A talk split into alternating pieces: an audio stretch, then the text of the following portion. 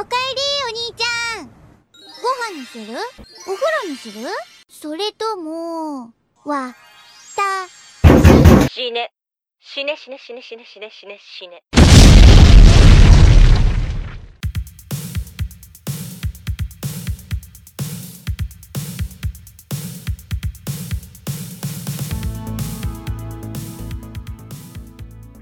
Bom dia, boa tarde, boa noite, sejam muito bem-vindos ao Molho Shoujo, podcast mais picante dessa podosfera. Eu sou a Giovana, a sua host de hoje. Bem-vindos a mais um drop deste maravilhoso estabelecimento. Eu estou muito feliz por essa gravação, porque é uma grande honra estar com duas representantes de uma equipe que veio realmente como uma bomba, né, nas redes sociais, trazer uma novidade maravilhosa para discutir um tema super relevante que é a, o mercado de shoujo aqui no Brasil, certo? E aí depois a gente vai é, revelar o que seria essa bomba, não é mesmo?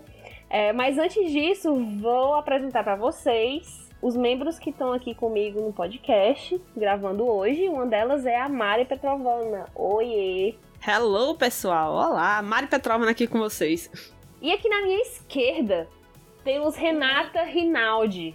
Renata, como você está essa noite? Ai, eu tô bem. Um prazer estar aqui.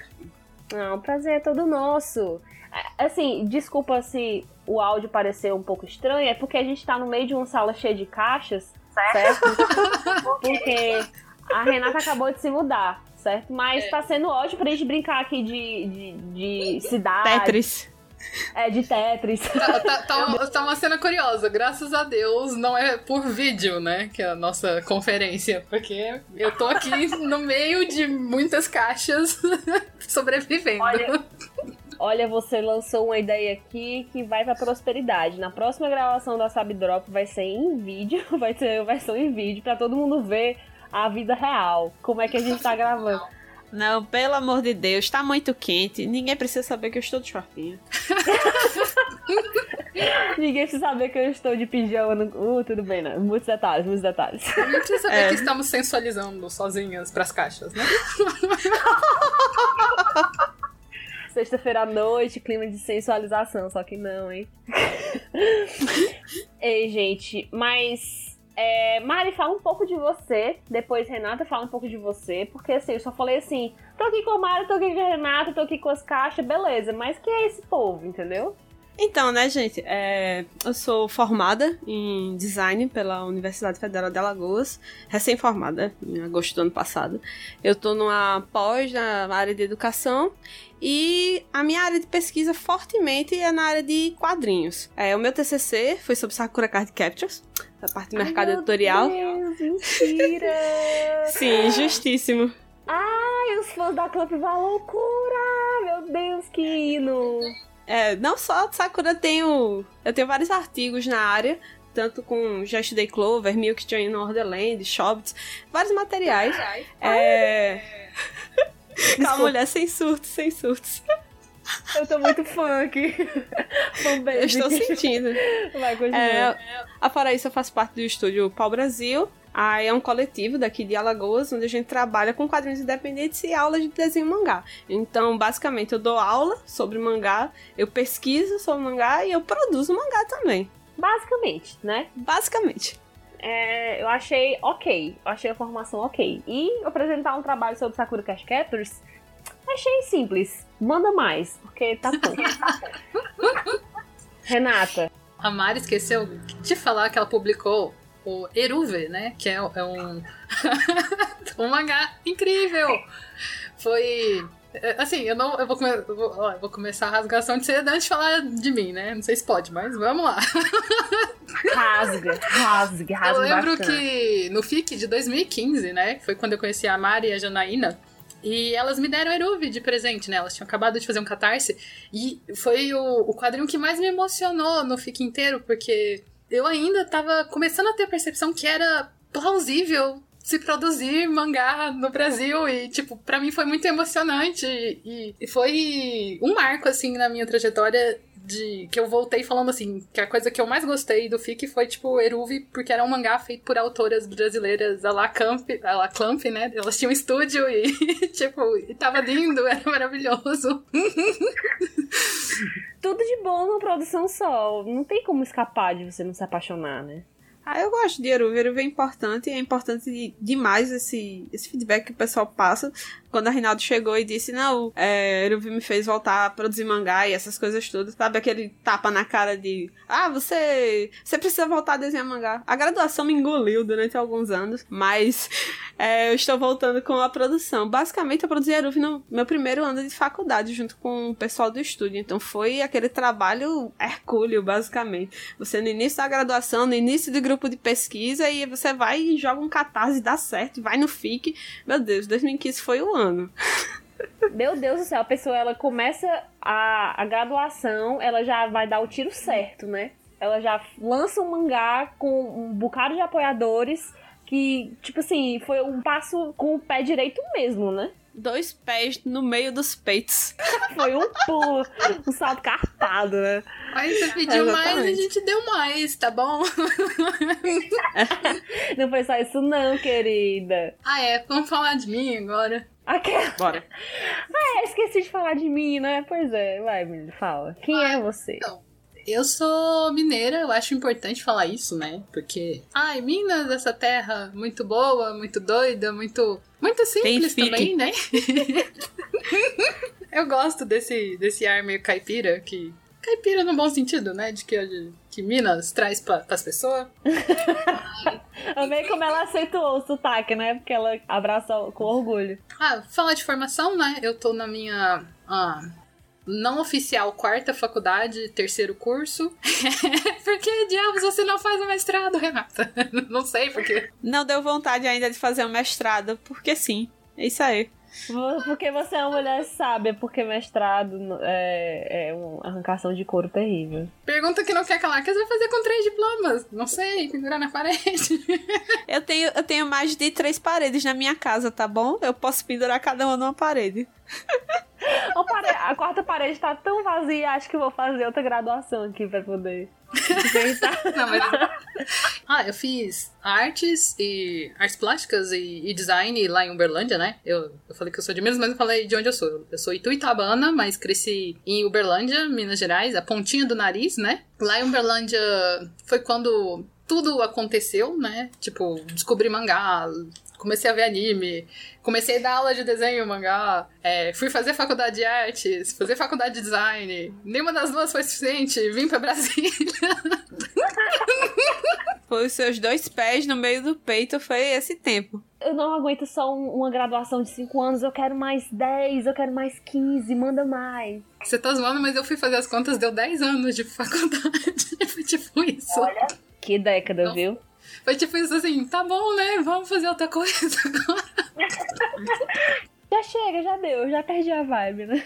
E esse semestre eu formo em licenciatura pela UNB, né? Já tenho um bacharel aqui é, em artes, artes visuais. Em produção de quadrinhos, eu comecei em 2013, publicando tirinhas numa página bem despretensiosa, né? Tipo, juntou uma galera, tipo. Em 2013 aconteceu várias coisas no cenário independente, Brasília tava fervilhando. Foi quando eu comecei a experimentar a publicar tirinhas no Facebook, né? E em 2013 a gente não tinha o sucateamento da, da veiculação, né? O alcance do Facebook, o algoritmo ainda ele era bom, então você chegava em muita gente sem precisar pagar. E não é segredo que eu gosto de projetos colaborativos, né? Então, depois que eu saí desse site de tirinhas, eu fundei a Mandíbula, que foi um, um coletivo só de autoras mulheres para publicar quadrinhos diariamente. A Mandíbula durou dois anos. Várias autoras passaram, algumas ficaram mais tempo, outras tiveram uma passagem breve.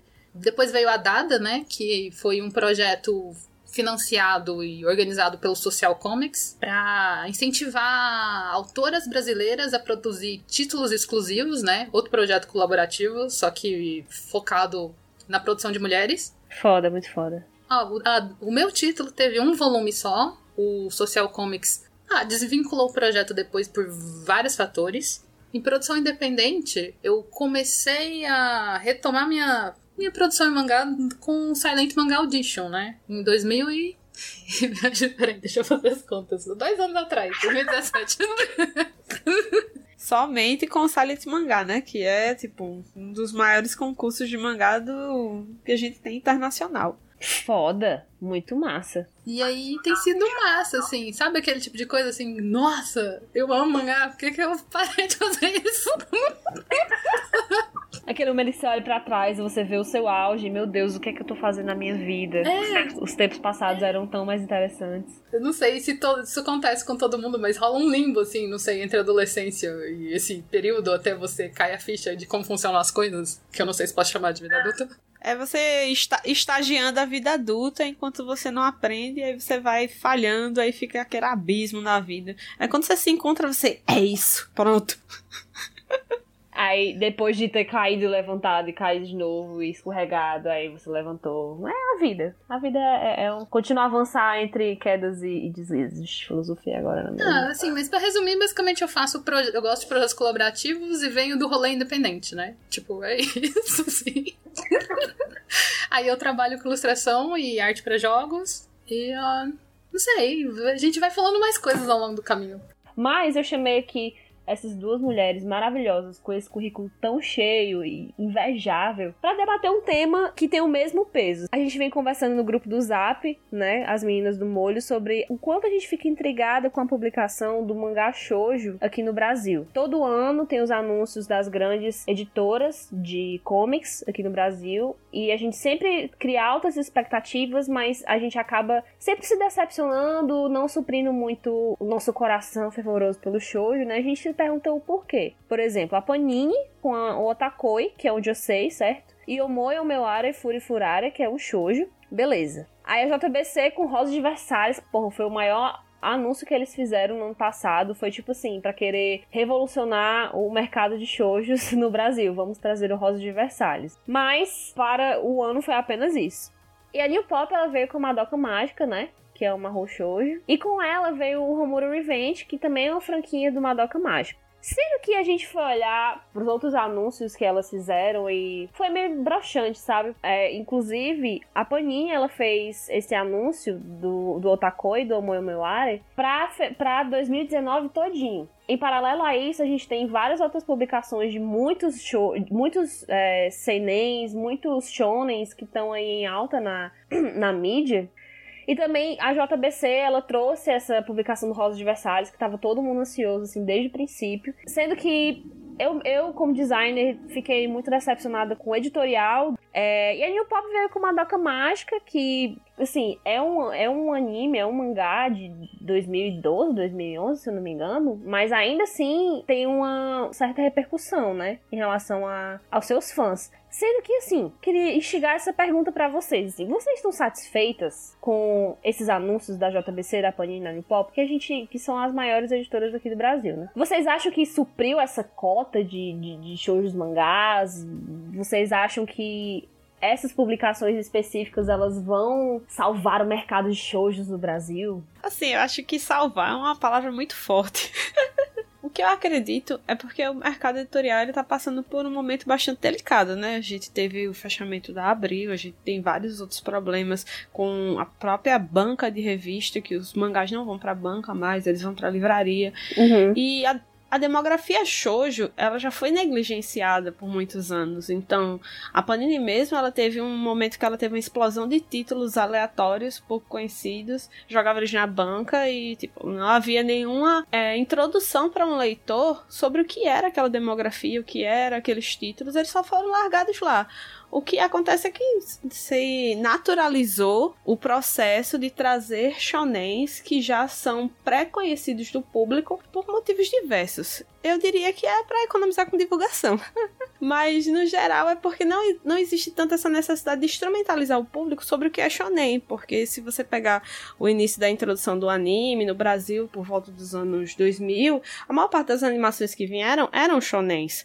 Então, não tem. Já foi construído esse repertório do consumidor. Ele olha para aquilo, ele identifica, ele percebe que parece com as animações que ele assistia, então ele consome. Com o shoujo não vieram tantos shoujos, vieram marro shoujos, que eles já saem um pouco daquela coisa do slice of life da vida, de uma coisa mais com ritmo menor de batalhas, essas coisas todas. E aí a gente já entra pra fantasia no marro shoujo, veio Guerreiras Mágicas muito antes, depois veio Sakura Card Captors e etc. E esses mangás foram mangás muito fortes em banca, tanto é que eles receberam republicações. O que eu acredito sobre esse momento que nós passamos agora é que trazer vários títulos não vai ser bom. Vai ser aquela mesma coisa de você largar vários títulos na banca. Eu acredito que tem que ter um planejamento de como esses títulos vão chegar para o público deles, como foi feito com o Sailor Moon e o Sailor Day, onde tinha notícias toda semana sobre o que estava sendo feito, porque não adianta. Se você considerar o quadrinho, o mangá, shoujo, whatever, como um produto que você larga lá e você espera que o seu consumidor vá no Google, pesquise é, o Otakoi, ou mal era Furi Furari. Aí pesquise e veja se é bom e não vai fazer isso. Não é obrigação do leitor se instrumentalizar. É obrigação da editora que está vendendo o produto dela fazer divulgação daquilo que ela quer vender. Se você não divulgar, as pessoas não vão saber e aí você vai ter prejuízo. Não adianta culpar a demografia se você não tem planejamento de venda. Exatamente. Uma coisa interessante que você falou sobre a Sailor Moon, né? Que a Panini, ela zelou muito pela divulgação semanal e tudo. E a Sailor Moon, ela foi um grande orgulho da Panini. Ela estendia... Da JBC. Oh, da JBC, perdão. É, foi o maior orgulho de publicação da JBC. E ficavam levantando bandeiras de que estavam publicando shows, de que era o maior hit de vendas e tal. Sendo que ficou abandonado pelo tempo, né? É, assim, só para responder sua pergunta também em relação ao mercado, a gente vive um, um cenário muito.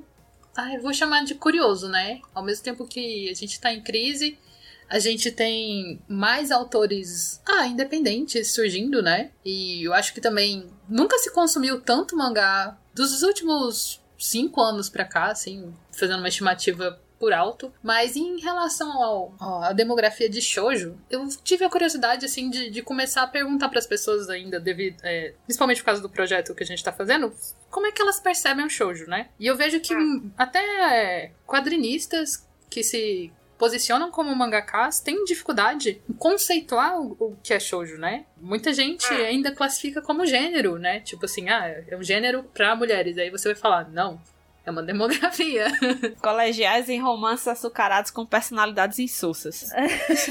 Eu não vou superar Your Lie April ser, entre essas, considerado um o modo de você suprir a falta de, de shoujo, porque Your Lie April tem romancezinho colegial. Enfim, continua. E, e, não é só isso, assim. E você pede para citar exemplos de shoujo que as pessoas conhecem, elas citam Mahou Shoujo, geralmente, sabe? É raro ver pessoas que têm esse discernimento sobre shoujo, ou que consomem shoujo assumidamente, né? Não, não tem problema consumir Mahou Shoujo, isso não, não é questão. Mas eu acho que a demografia, ela ainda não tá bem galgada para algumas alguns nichos, né? E eu acho que isso dificulta muito nessa questão da, das editoras trazerem, é, delas perceberem esse público com maior nitidez, porque eu vejo que as editoras elas focam muito em títulos de shonen basicamente é uma falta de instrumentalização desse público. Não tem como o público comprar algo que ele não consegue identificar. Então ele observa aquele material, ele tem uma visão estereotipada dele, do tipo, ah, se isso aqui está sendo categorizado no site da empresa como shoujo, então isso deve ser aqueles romances açucarados que eu não quero saber. E aí, como a editora ela fornece pouca informação, às vezes é só um anúncio feito no site com uma página só, ou um vídeo curto, ou às vezes só um anúncio feito em evento. Então não tem como isso alcançar todo o público consumidor daquela determinada editora. Então o público ele não é instrumentalizado, então ele não enxerga aquilo bem, ou seja, eu tô falando de grande público, não tô falando já do nicho que já é estabelecido, que já consumia shoujo antes e lê online ou etc. Eu tô falando do grande público mesmo. Aí, como a editora não tem esse tato com esse público e o público ele já tem um preconceito estabelecido, então ocorre o que a gente pode chamar de ruído. Existe um ruído de compreensão. Então eles não conseguem nem nem categorizar, como a Renata falou, não consegue compreender o que é uma demografia, consideram um gênero, e aí eles pré-estabelecem que é ruim, e aí não consomem. E é engraçado e é porque é você pode considerar até como uma falha de estratégia de marketing, né? Você não querer educar. No mínimo, você fazer essa constante atualização dos conteúdos e, e mostrar do que é a história e, e explicar o básico, por exemplo, do que é gênero, do que é demografia para o seu público-alvo. Porque, assim, por mais que seja um investimento a longo prazo, você tá captando aquele público e você tá vendendo a, a, os seus volumes, e ainda assim existem pessoas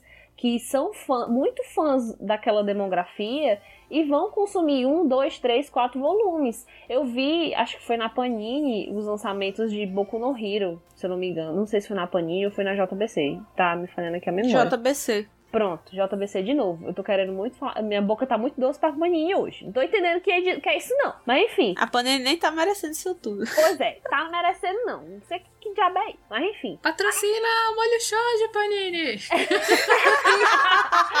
patrocina nós, patrocina a gente. Lança essa hashtag de novo. Mas enfim. A JBC, ela fez só no mês de janeiro, ou foi em fevereiro, é, várias publicações. De onde? Vou pesquisar. Eu vou, eu vou, aproveitar que você vai dar uma pesquisada aí. Tem um artigo que eu até mandei para as meninas né, no começo do ano. Pronto, é de janeiro, mas fala. A Biblioteca Brasileira de Mangás é um blog, né? Ele, ele lançou um artigo bem interessante ele não é extenso, é um artigo bem preciso sobre comparando que o ano de 2018 foi o pior ano com lançamentos de shoujo no Brasil desde os anos 2000, né? Só não foi pior que os anos 2000. E ele traz, ai, bem explicadinho aqui a lista dos títulos, faz um gráfico comparativo, né?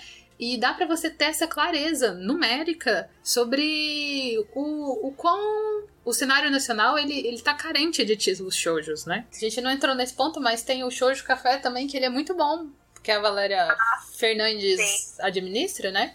Para você Sim. discutir shoujo, né? Ela traz bastante, ela movimenta bastante essa questão. Sim, ela traz muito essa pauta de, de debater o shoujo, né? A gente se inspirou muito nela, assim, para criar o podcast. O trabalho da Valéria é super relevante justamente porque ela não pega só da demografia shoujo ou do que é publicado no Brasil. Ela faz todo um levantamento do que está sendo publicado no Japão, de situações que são problemáticas no Japão e traz todas essas coisas. Então é muita informação que é relevante até para a gente poder entender como é que está sendo esse trato Japão-Brasil e ver até como é que a demografia está sendo absorvida lá e aqui, embora sejam cenários completamente diferentes. Eu até defendo um pouco a JBC, porque nos trabalhos todos de divulgação, pelo menos eles são, divulgam mais do que outros editores. Então, você vê mais o Cassius Medal participando de é, entrevistas com outros youtubers e falando sobre o processo editorial.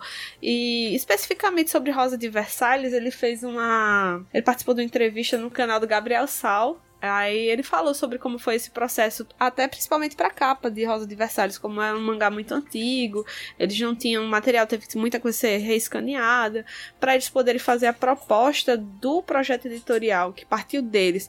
Eles tiveram que fazer todo um levantamento de quais foram as outras edições que já foram feitas de Rosa de Versalhes antes. Aí eles se basearam um pouco na publicação americana, que tem aquele formato big, fizeram todo esse levantamento, fizeram a proposta e aí mandaram pro pessoal do Japão. E só depois que o, a equipe japonesa aprova é que eles podem fazer a versão de cá. Então é um trato um pouco mais delicado do que às vezes a gente percebe. E o fato dele falar isso na entrevista já é uma informação que às vezes a gente não tem acesso. Então é uma forma de instrumentalizar aquela pessoa que vai consumir aquilo do tipo, olha, se talvez não tenha saído do jeito que você imaginava, não é tipo porque a gente não quer fazer melhor, às vezes é porque o cenário não permite isso, ou a editora japonesa tem determinados critérios, ou tem determinadas questões de mercado com papel e produções, etc. Pelo menos nesse ponto, eles são muito mais. Eles dão esclarecimento para o público. Mas isso não quer dizer que justifica, tipo, ter só uma publicação. Porque só trazer um título. É, são, são coisas. Dá pra gente elogiar, mas dá pra ser crítico também. É, eu acho que também envolve e traz esse questionamento, né? Por que, que o Japão não tá investindo na, nos shoujos aqui no Brasil, entendeu? O que é que tá acontecendo? Qual é a diferença? Cultural que não faz com que a gente seja um público-alvo para o shoujo mangá? Nossa, mas essa pergunta é muito complexa. Tipo, pensando, acho que o interesse parte primeiro das editoras aqui, né? Que são, tipo, três, basicamente. As maiores. Né? Três grandes editoras, né? E em querer licenciar o título, né? Eu acho que o, que tem que ter interesse da editora. Não adianta apenas as grandes editoras japonesas quererem vender o título se, se as editoras daqui não tiverem interesse em comercializar E aí, eu acho que a pergunta que a gente tem que se fazer é por que que, ou não o porquê, mas como é que as editoras brasileiras, né, essas três grandes editoras japonesas, percebem o público que consome shoujo no Brasil, né? É uma pergunta abrangente e não sei se a gente tem condição de responder, mas como é que elas encaram o título shoujo no catálogo delas, né? Porque a gente não tem editoras especializadas em shoujo aqui, como acontece no Japão. Aí os catálogos se misturam também. Eu, eu acho que é esperado, visto que a gente é um país emergente nesse sentido de licenciamento e comercialização, né? Quantos anos fazem desde que trouxeram o Dragon Ball? Foi 2001, salvo engano. Enfim, eu, eu lembro que até quando eles vão falar de Sailor Moon, eles falam que Sailor Moon é diferente. Não é a mesma questão que um shoujo convencional, certo? Sailor Moon tem uma repercussão própria. Ele entra dentro daquela lógica do tipo, a gente não precisa necessariamente divulgar sobre Sailor Moon, porque as pessoas já sabem o que é Sailor Moon. Mas mesmo assim teve o Sailor Day.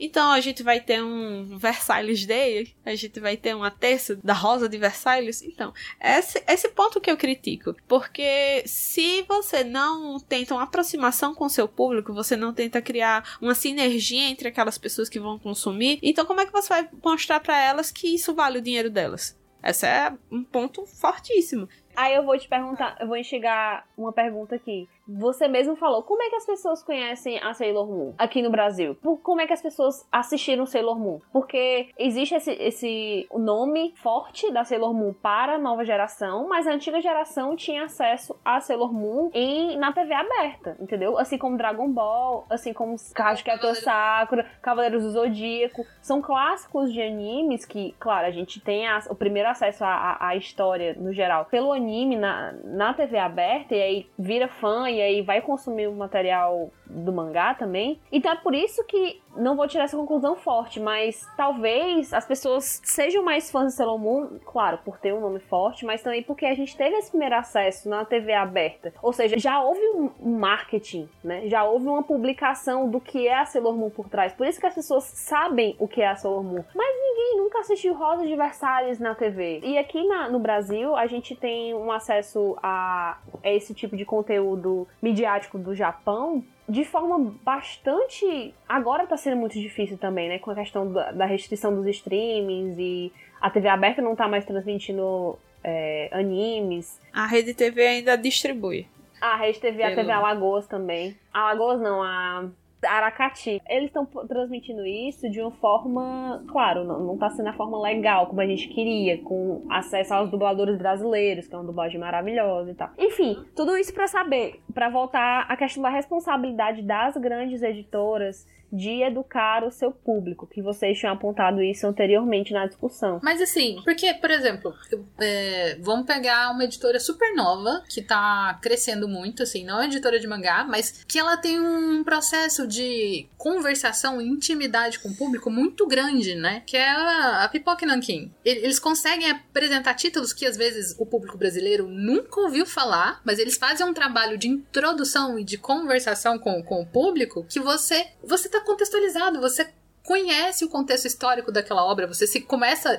eh, Eles despertam o interesse seu em, em ler aquele gibi, aquele quadrinho, aquele mangá.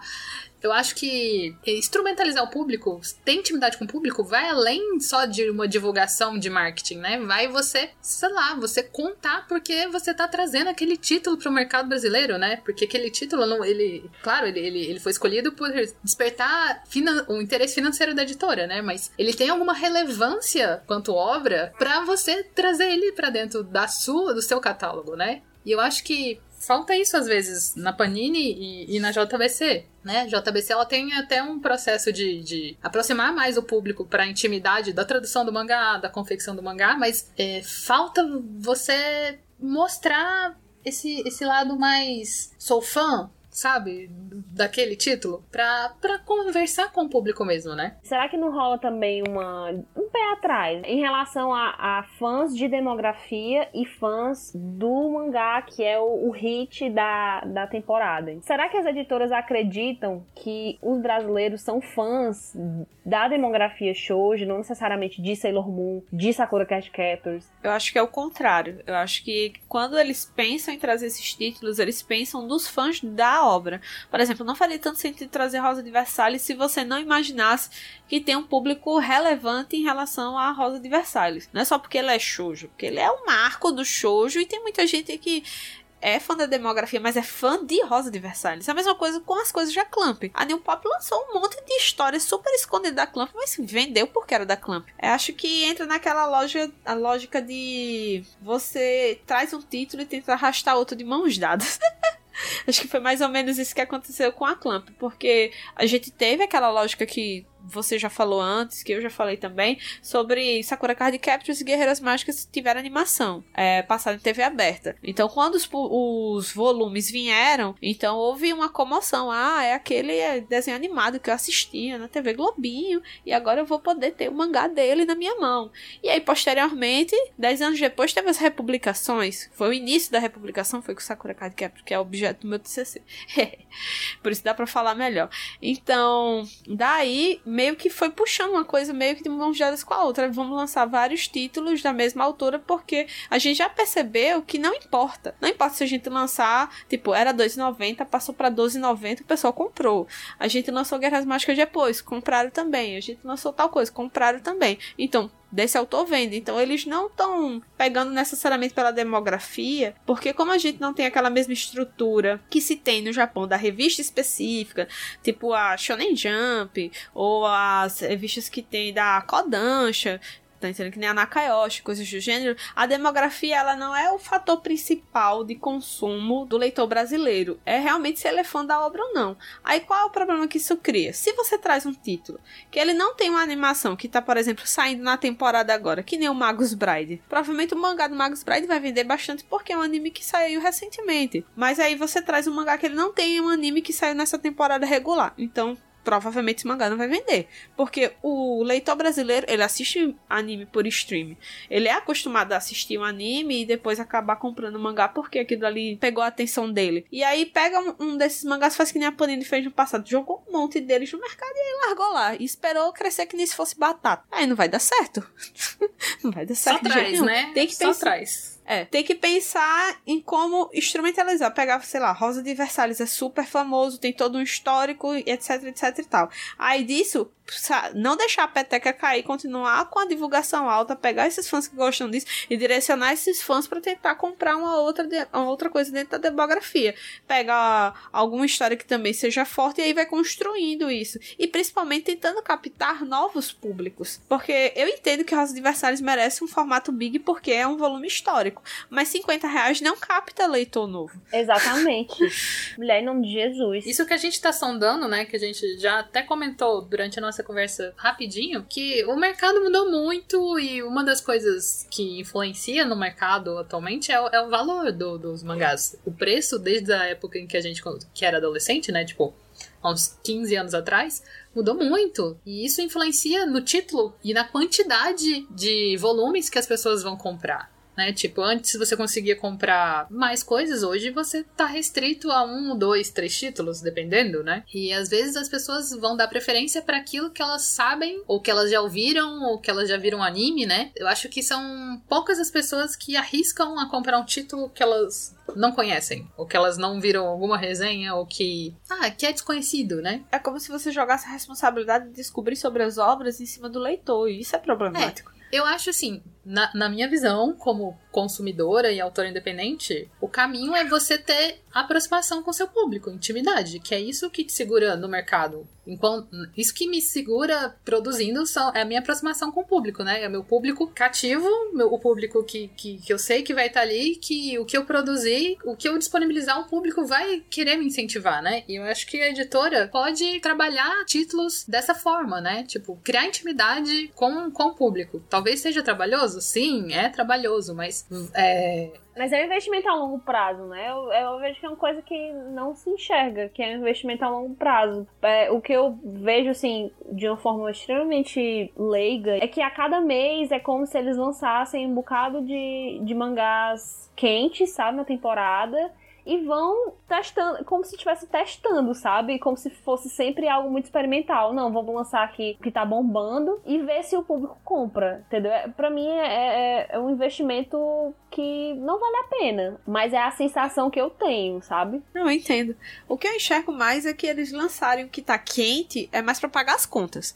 Tipo, a gente precisa se segurar, então a gente tem que ter os títulos que pagam as contas. Mas aí sobre questão de investimento para construção de novos públicos, eu acho que essa é a parte mais sensível. Porque como a gente tá nesse processo de a gente não tem mais banca de revista. Agora a gente tem que estudar como é esse consumidor de quadrinhos de livraria. O que que impulsiona ele para comprar? O que que faz com que ele decida comprar um Rosa Adversário 50 contos ou um Oi Assumir Pum Pum também a 50 contos? Eu acho que esse, esse ano, ano passado, esse ano, acho, o próximo ainda, para os próximos cinco anos, vai ter muita experimentação e muitas editoras vão mudar drasticamente de, de conduta. Tipo, ah, uma hora eles estão publicando de um jeito, outra hora eles mudam um formato ou testam outras coisas para experimentar mesmo, para saber como é que a gente vai sair desse buraco que a gente tá em relação às grandes editoras e às grandes distribuidoras. Em contramão a isso, como a Renata comentou antes, o mercado editorial tá se fazendo, porque se os quadrinhos não chegam na, nas bancas, então eu preciso consumir alguma coisa. Então eu vou ler webcomics, eu vou ler coisa online. Ah, esse autor brasileiro daqui, ele consegue. Tem uma versão impressa desse quadrinho que eu gostei muito. Vou comprar. O meu mangá não chegou na banca. Eu não sei que ele tá na livraria. Então, se eu sei, ele ainda não chegou na minha livraria. Então, eu vou gastar meu dinheiro com outra coisa. Se eu, o leitor tem o dinheiro, ele tem o poder de decisão sobre ele, então ele vai comprar o que tiver à disposição dele. Foi isso que aconteceu quando os mangás chegaram, acho que nos anos 2000, a editora Abril fez uma mudança de setorização dos comics e aí houve um atraso na distribuição dos comics para todo o Brasil, que foi o momento que a JBC e a Conrado começaram a publicar os meio tacons. Acho que o Valdomiro Vergueiro fala disso, o Amaro Braga fala disso também nos livros dele. Então foi um momento de disseminação do mangá, foi um momento do boom. Cinco anos depois, o próprio Sidney Guzmán disse que já tinha um público solidificado de consumidores de mangá. Então a gente tá no momento de novo que existe essa lacuna dos grandes títulos, das grandes editoras, e agora quem tá aproveitando é meio que o mercado independente para poder é, se estabilizar melhor. É, tomar um pouco mais de espaço. E estão tomando da forma mais adequada, né? Que é com esse relacionamento com, com o comprador, Ah, né? é, a gente não sabe o caminho do, do mercado editorial no Brasil, né? E a gente fala em livraria, mas assim, se a gente parar pra pensar, não são todas as cidades que têm livraria, né? Os grandes polos têm livrarias grandes, né? E a cultura também, ela tá em recuperação judicial. A Panini, ela se desvinculou, né, da Dinap, ela começou a distribuir os títulos delas por, dela por conta própria. Volta e meia, quando eu vou para São Paulo, eu, eu, eu, dou uma sondada com as pessoas de banca para ver como é que tá a distribuição, né? Eu pergunto, como é que vocês estão fazendo? Vocês estão recebendo revista, mangá, quadrinho ainda? Aí alguns ah, alguns jornaleiros, né? Vou chamar de jornaleiro. o pessoal que é dono da banca. fala que eles têm material quando entrega, né? Que às vezes não tem material. É, às vezes atrasa e atrasa muito, às vezes eles ficam sem. E as bancas, essas bancas de ruas, elas estão virando cada vez mais lojinhas de conveniência, né? Elas estão se adaptando para vender outras coisas já que o, o mercado editorial está em crise. E qual era a vantagem da banca? Vantagem do ponto físico, né? Você acabava folheando, né? Tipo, quando ainda não tinha o shrink, shrink é aquele plastiquinho que vem embalando os mangás hoje em dia, as revistas, é, para eles ficarem mais preservados. Às vezes você descobriu um título porque você tava ali, a capa te chamava atenção, tava do lado do título que você consumia. E hoje, com, com a Amazon, especialmente, né, a gente compra os títulos que a gente conhece, né? Tipo, o que a gente colocou na lista de desejo. E eu, e eu acho que isso tem um lado bom também, né? De você ter uma distribuição mais abrangente no Brasil, né? Mas ao mesmo tempo você perde essa questão do de descobrir as coisas por aproximação na banca, né? Uhum. Tô tocando nesse ponto porque eventualmente a gente vai precisar falar de como a Amazon ela, ela, ela, ela se tornou ao mesmo tempo uma solução e uma um não vou chamar de problema, mas algo preocupante no mercado, né? Porque ela também ela mata pontos de distribuição, né? Tipo, pequenos pontos de distribuição vão acabar sumindo porque a Amazon ela meio que ela tá agregando cada vez mais consumidores. As pessoas estão deixando de comprar em, em livrarias, em pontos físicos, para esperar promoções na Amazon, sabe? Tipo, ah, vai ficar mais barato na Amazon Sim. se eu esperar. Porque é, é o novo, é o jeito dessa geração de você comprar as coisas, é você comprar tudo online, assim. Tá se perdendo essa experiência física de tato, principalmente assim, no editorial. A lógica de consumo mudou, basicamente, Exatamente. em relação esse Por que, que eu tô tocando nesse ponto? Porque são fatores adjacentes que influenciam nessa, nessa produção de, de revistas no Brasil, nessa produção não só de mangás, né, mas na produção de, de impressos no Brasil. É, ninguém sabe qual é a melhor maneira de se portar daqui pra frente, porque são vários fatores envolvidos, né? Mas ao mesmo tempo a gente não tem iniciativas como, por exemplo, plataformas online de publicação via aplicativo, né? Que nem a gente tem, por exemplo. Ah, Crunchyroll tem, tem uma versão delas dele pra consumir mangás, né? Não só anime. A Shonen Jump, ela tá publicando a Shonen Plus, eu acho, né? O nome do aplicativo que eles lançaram. Eu não vou lembrar agora, mas eu acho que é da editora Shueisha como um todo. Eu acho que não é só a Shonen Jump, não. Acho que o nome é Shonen Plus. E são novas iniciativas para tentar lidar com essa crise editorial que, que eu acho que outros países estão passando de forma diferente também, sabe? Sim, sim. O mercado japonês ele tá em crise também em relação a essa questão. É, acho que desde que a internet virou o ponto principal de disseminação de informação, a pirataria é muito forte também. E aí isso influencia diretamente nas vendas e consumo. Então eles também têm que se adaptar. Mesmo sendo o mercado com a maior quantidade de tiragem de impresso semanal, mensal, ainda assim eles tiveram uma diferença significativa a partir de 2010, que foi quando começou a ter a queda. Não, mito, foi 2000. Aí por isso que eles abriram e aí teve tanto licenciamento de quadrinho e anime pra fora. Em 2010 foi quando teve a- a mais significativa, que aí foi quando começou várias iniciativas para tentar colocar é, leitores online, coisas do gênero, para poder meio que diminuir esse impacto negativo que a internet tem de forma a piratear as coisas. E aí é tipo, se tá sendo pirateado, então a gente vai colocar de uma forma que isso seja distribuído através da gente. Então, como eu falei antes, as editoras elas também estão estudando como o mercado da gente está se portando. Elas também elas têm mais noção do que nós, porque nós somos leigas, né? A gente não tá trabalhando diretamente nele, a gente é consumidor, a gente trabalha no mercado independente e nos próximos anos eles vão experimentar e vão ver o que é que dá certo e o que é que não dá certo. E aí no meio disso, a gente como consumidor, a gente sofre um pouquinho, porque nem tudo que a gente quer vai ser contemplado no meio desses testes. E aí é onde entra a demografia shoujo, que ela acaba sofrendo nisso por causa do histórico.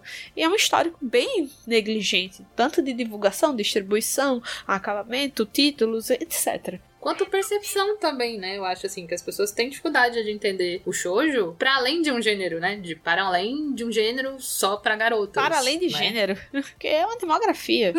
Acho que isso é principalmente daquelas revistas de anime que eram distribuídas no começo, que tinha muito spoiler de Cavaleiros do Zodíaco, Dragon Ball. Acontecia muita desinformação e muitas trocas de termos na época, porque a gente até utiliza alguns termos de uma forma muito diferente da, da japonesa. No Japão já deixou de usar yaoi, mas a gente ainda usa o termo yaoi. Pra lá é BL. Eu acredito que esse tipo de, de negligência em relação a- ao, à demografia shoujo também acontece no próprio estilo anime mesmo japonês. Aqui no Brasil, o anime é um desenho pra criança. Claro que a gente já ultrapassou muito essa mentalidade, assim, nessa geração. Mas isso aconteceu também com o shoujo. A gente tá se consci- conscientizando mais a respeito da demografia de shoujo, de que não é só é, rosinha, bonitinho, romance, etc e tal. Tem muito, uma cartela de, de coisas que você pode encontrar dentro da demografia shoujo.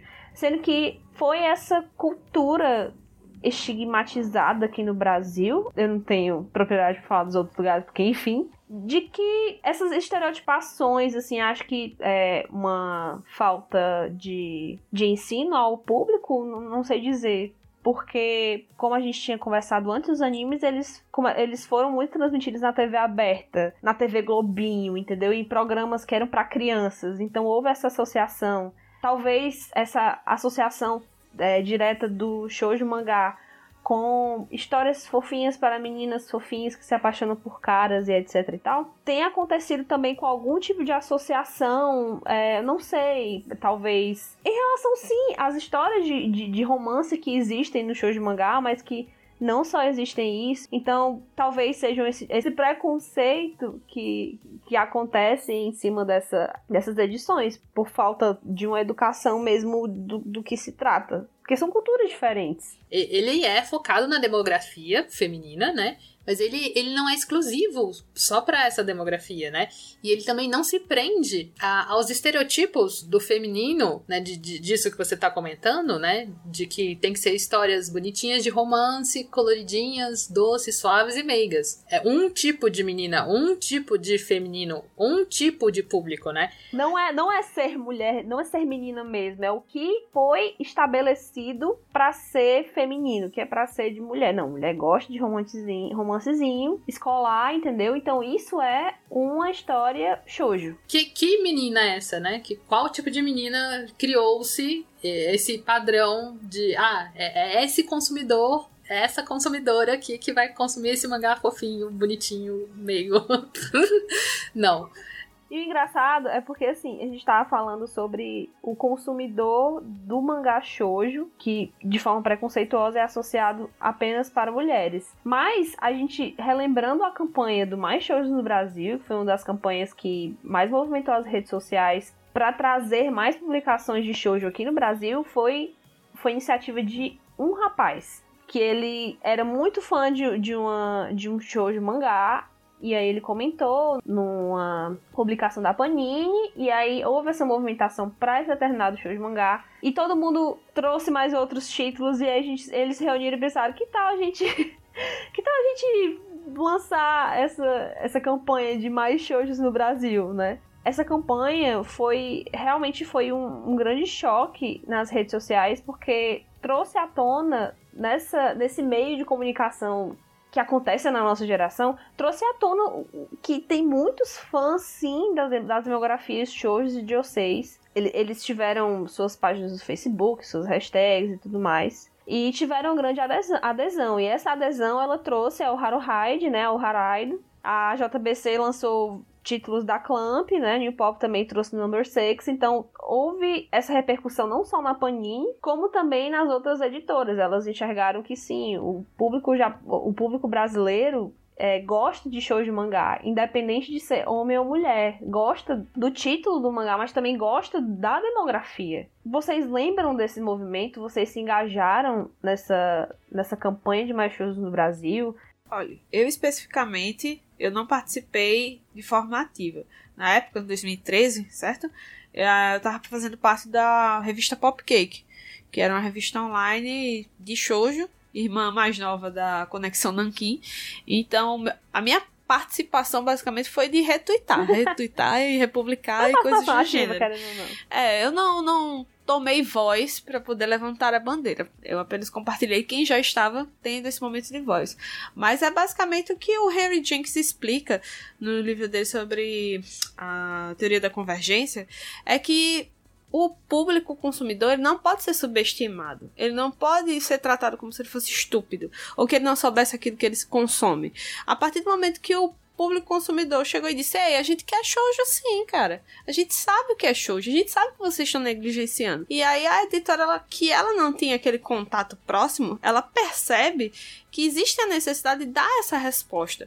Então, a dinâmica entre a editora que publica e o público que consome, ela não é mais tão distante, não é aquela coisa, você tem que enviar uma carta, e aí essa carta vai aparecer no quadrinho, e aí esse feedback é muito lento. Agora o feedback é imediato, sai um vídeo falando sobre a capa do Rosa Adversários, o pessoal já tá falando mal, dizendo, ah, eu não quero assim, eu queria de outro jeito. Então, esse estreitamento de entre o grupo de fãs e a editora que publica é uma coisa que o Jenkins comenta e que ele fala especificamente sobre que o público consumidor ele tende a pressionar esses órgãos que é, fazem produção de entretenimento para que eles se adequem aos seus gostos. E aí dá para citar inúmeros exemplos em relação a isso. Mas o, a hashtag do Mais Shows no Brasil é uma aplicação prática dessa teoria de quando o público ele se levanta em cima de um determinado assunto assunto e ele exige aquilo daquela fonte de entretenimento, tem que ter uma resposta. Senão ocorre perda daquele público. E foi o que aconteceu. Aí o que a, o que a gente tem agora é só um momento diferente em relação ao mercado, entre outras coisas. Eu acho que essa, esse movimento que rolou do, da hashtag é, é uma das formas do público se comunicar, né? Que a gente, que isso é possível graças a, a as mídias sociais hoje e evento, né? Eu acho que evento é uma grande forma de você ter contato com o que o público quer, né? De você conversar mais com o seu público. Os eventos hoje, eles cresceram muito no Brasil, né? E eu acho que é um, é um bom nicho para você, um bom nicho, um bom lugar para você trabalhar como público, conversar com esse público, né? Você pode fazer muitos eventos, eventos digo assim, pode fazer ações dentro desses eventos para captar, ah, o que que, quais são as, uh, as preferências, quais são as expectativas de pessoas às vezes que ainda não é o público consumidor daquela editora, mas que pode vir a ser, né? Tipo, ah, dá para pensar mil ações. Mas voltando a falar das mídias sociais, eu acho que é, é muito importante é, movimentos assim, onde fica transparente essa, essa percepção de, de, de um nicho específico, né? Ou de, de, de consumidores.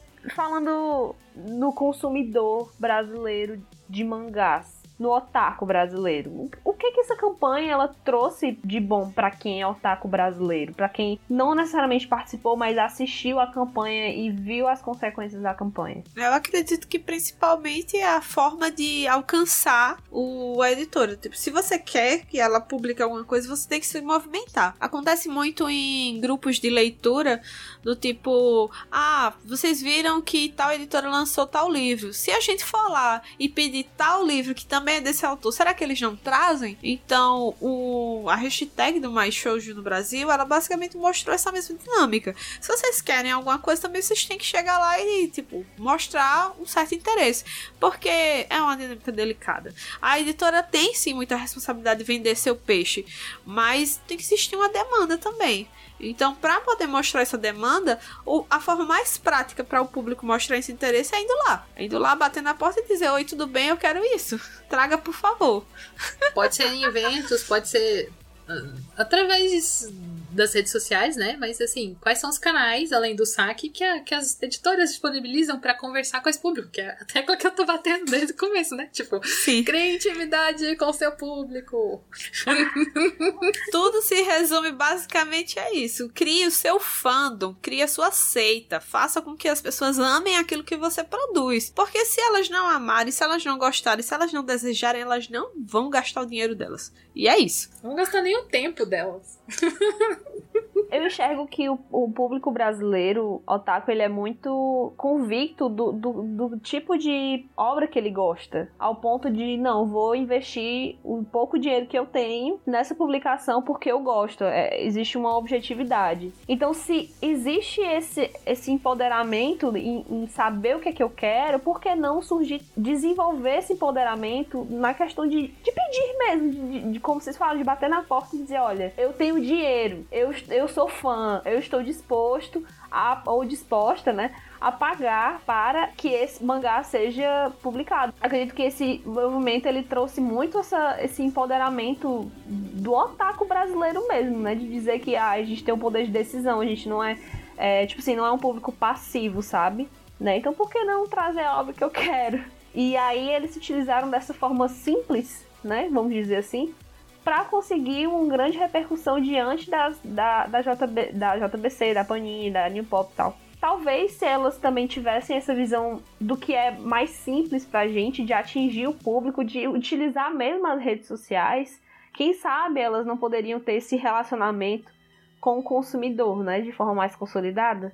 É, mas eu vejo assim, voltando naquele aspecto que a gente comentou do, da crise editorial e de novas plataformas de distribuição e venda, as, as editoras elas, elas precisam, elas não estão só fazendo porque elas vão experimentar, elas, elas precisam para sobreviver encontrar novas formas de, de comercialização e distribuição no, no, Brasil, né? Tanto que a, a, a JBC ela, ela fundou a Japorama e mudou a estratégia dela Agora eles estão publicando. Eu, eu, tive a oportunidade de conversar com eles na, no Ressaca Friends de 2018 agora, né? Eles estão mudando as estratégias para lançar coleções, disponibilizar as coleções completas ou, e você fazer as aquisições pelo site direto deles, né? E comprar, por exemplo, eles os lançamentos eles vão ficar disponíveis a longo prazo para você adquirir conforme a sua renda lhe permitir, né? Você pode adquirir tudo de uma vez ou um a cada dois meses e não ficar restrito apenas a, aos títulos que são lançamentos, né? Mas eles estão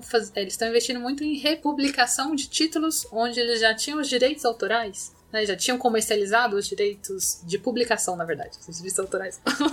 O direito autoral intransferível. Eles estão resgatando vários títulos que ah, já foram publicados, né? Então republicando novas tiragens. Mas tudo isso é testes para ver o que dá, né? É, vamos ver o que acontece. Nem, ninguém garante que esse formato vai continuar dessa forma né? Se, se, se, a loja também vai continuar aberta, porque também a gente só tem uma sede em São Paulo, apesar de da loja online ela ter distribuição para o país, né? E, e a gente entra em outro aspecto que são as cidades que não são capitais, né? Eu acho que isso influencia muito.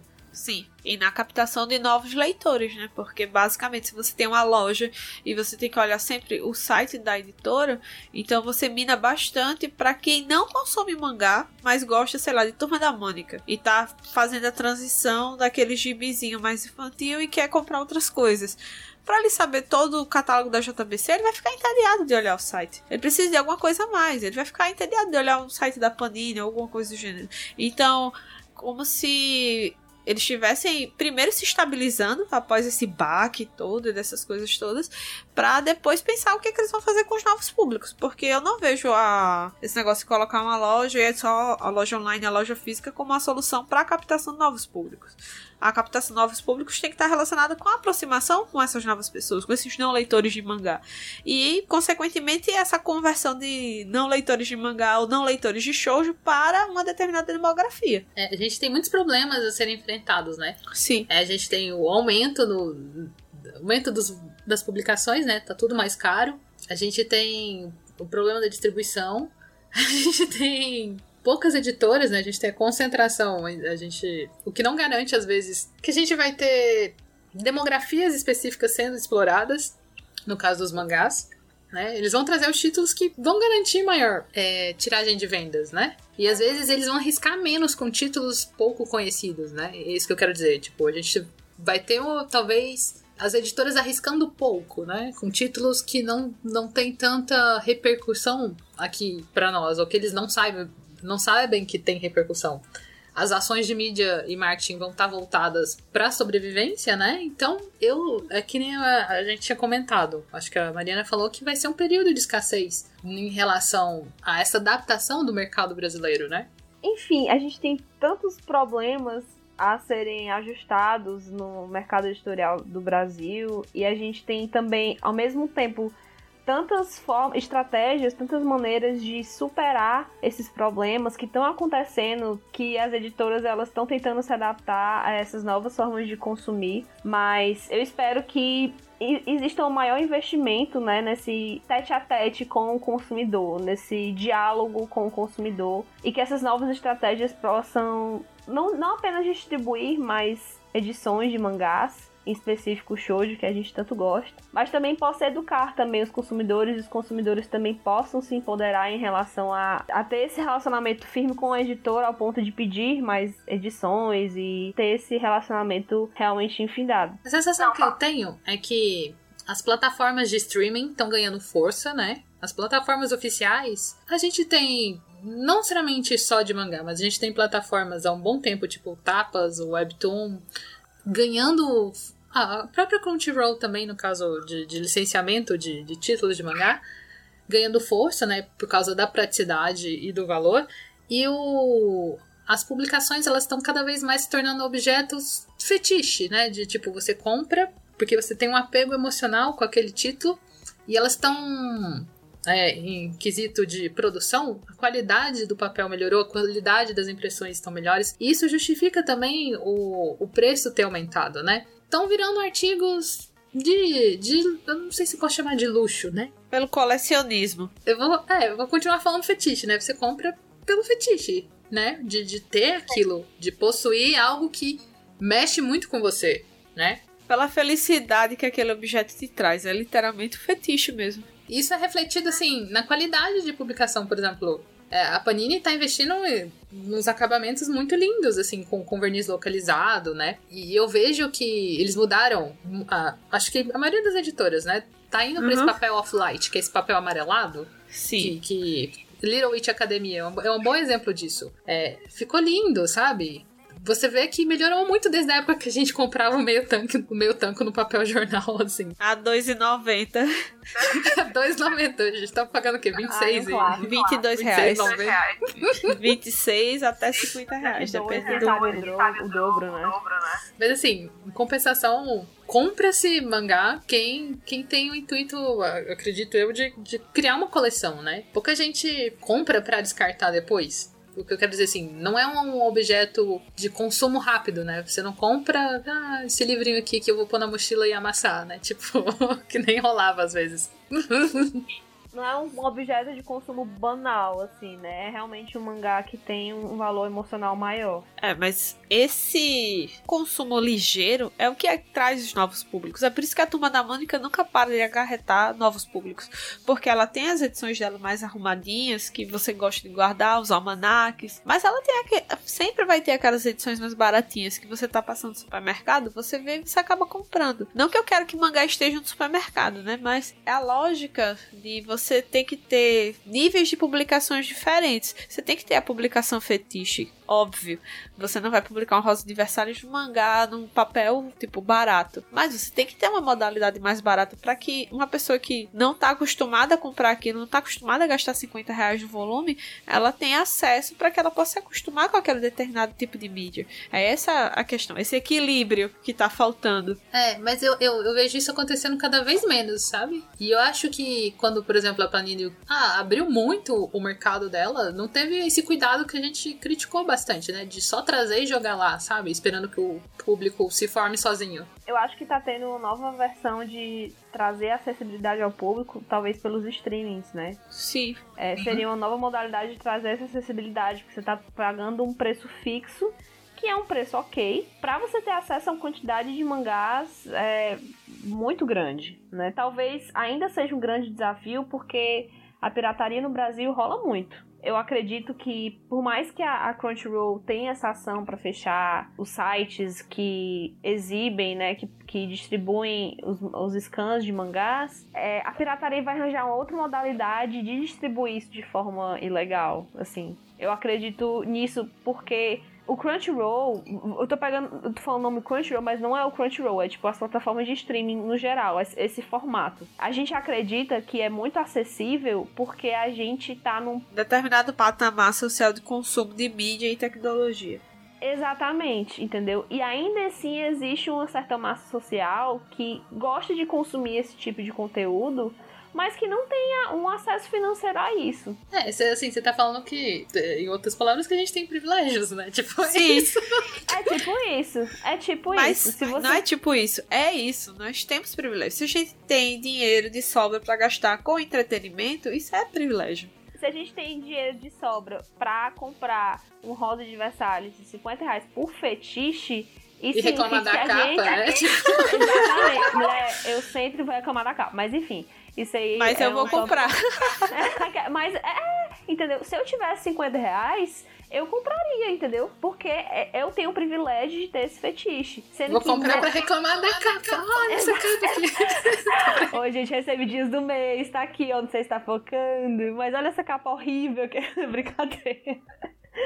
Mas enfim, gente, não vamos falar sobre o quanto eu não gostei daquela diagramação, porque enfim, como foi enfatizado aqui, dá um grande trabalho e é um processo muito longo, e isso é uma coisa que a gente sempre vai respeitar. Mas no frigir dos ovos, a gente conclui que tem muita coisa ainda precisa ser reajustada e adaptada para o nosso público, porque as gerações estão passando e o modo que a gente consome também tá, tá mudando. Mas é, tomara que tenha um conteúdo acessível para todos, assim. Que tenha um conteúdo para cada tipo de consumidor, sabe?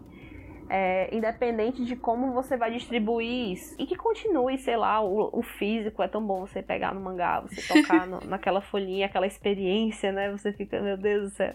Eu concordo com você. Eu ainda não, não consigo substituir totalmente a experiência com o objeto livro. É muito mais prazerosa para mim do que com o objeto celular, né? Tipo. É. Ah, é, é, muito diferente para mim. Nós ainda Eu- somos eu- muito analógicas nesse aspecto. Eu tenho, eu tenho um apego com o papel. Apego com. É, tem um design emocional muito forte por trás aí, uma, uma questão de, de memória muito grande por trás. Mas fechando esse bloco da discussão que foi fantástico, a gente vai falar sobre produções empoderadas de mangá shoujo. E é por isso que Mari e Renata estão aqui conversando comigo neste programa.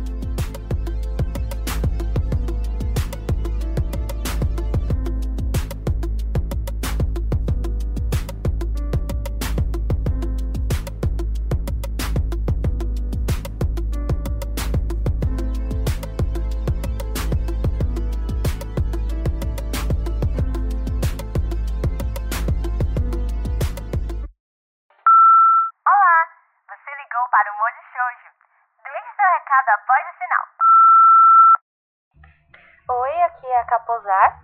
Eu sou uma das participantes da coletânea Shoujo Bomb. Vou estar lá participando com uma das histórias, né? Vão ser 16 páginas, obviamente temática shoujo. E ah, o título da minha HQ vai ser The Moon Witch. E, bom, eu tô aqui hoje a convite do Molho Shoujo para falar um pouquinho sobre a minha opinião eh, sobre os anúncios, né, dos mangás da Panini, da JBC e também da New Pop para o ano de 2019, né, o que eu acho sobre isso e, e tudo mais. Eh, começando por partes, né, eu acho que eh, antes de falar dos lançamentos em si, é interessante a gente falar um pouco sobre a situação do mercado editorial, né, porque Uh, querendo ou não, quadrinhos estão inseridos nessa área do mercado e eu acho que todo mundo já conhece as questões da crise editorial, que muitas editoras não estão recebendo repasse em dinheiro das grandes lojas, além dos problemas com distribuição nas bancas de jornal, que hoje é extremamente complicado, muitas editoras estão desistindo desse esquema de distribuição.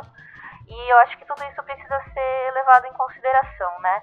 Apesar dos quadrinhos eles conseguirem é, sair ilesos de muitas dessas questões, quer dizer, eles estão vendendo bem, estão tendo uma boa saída.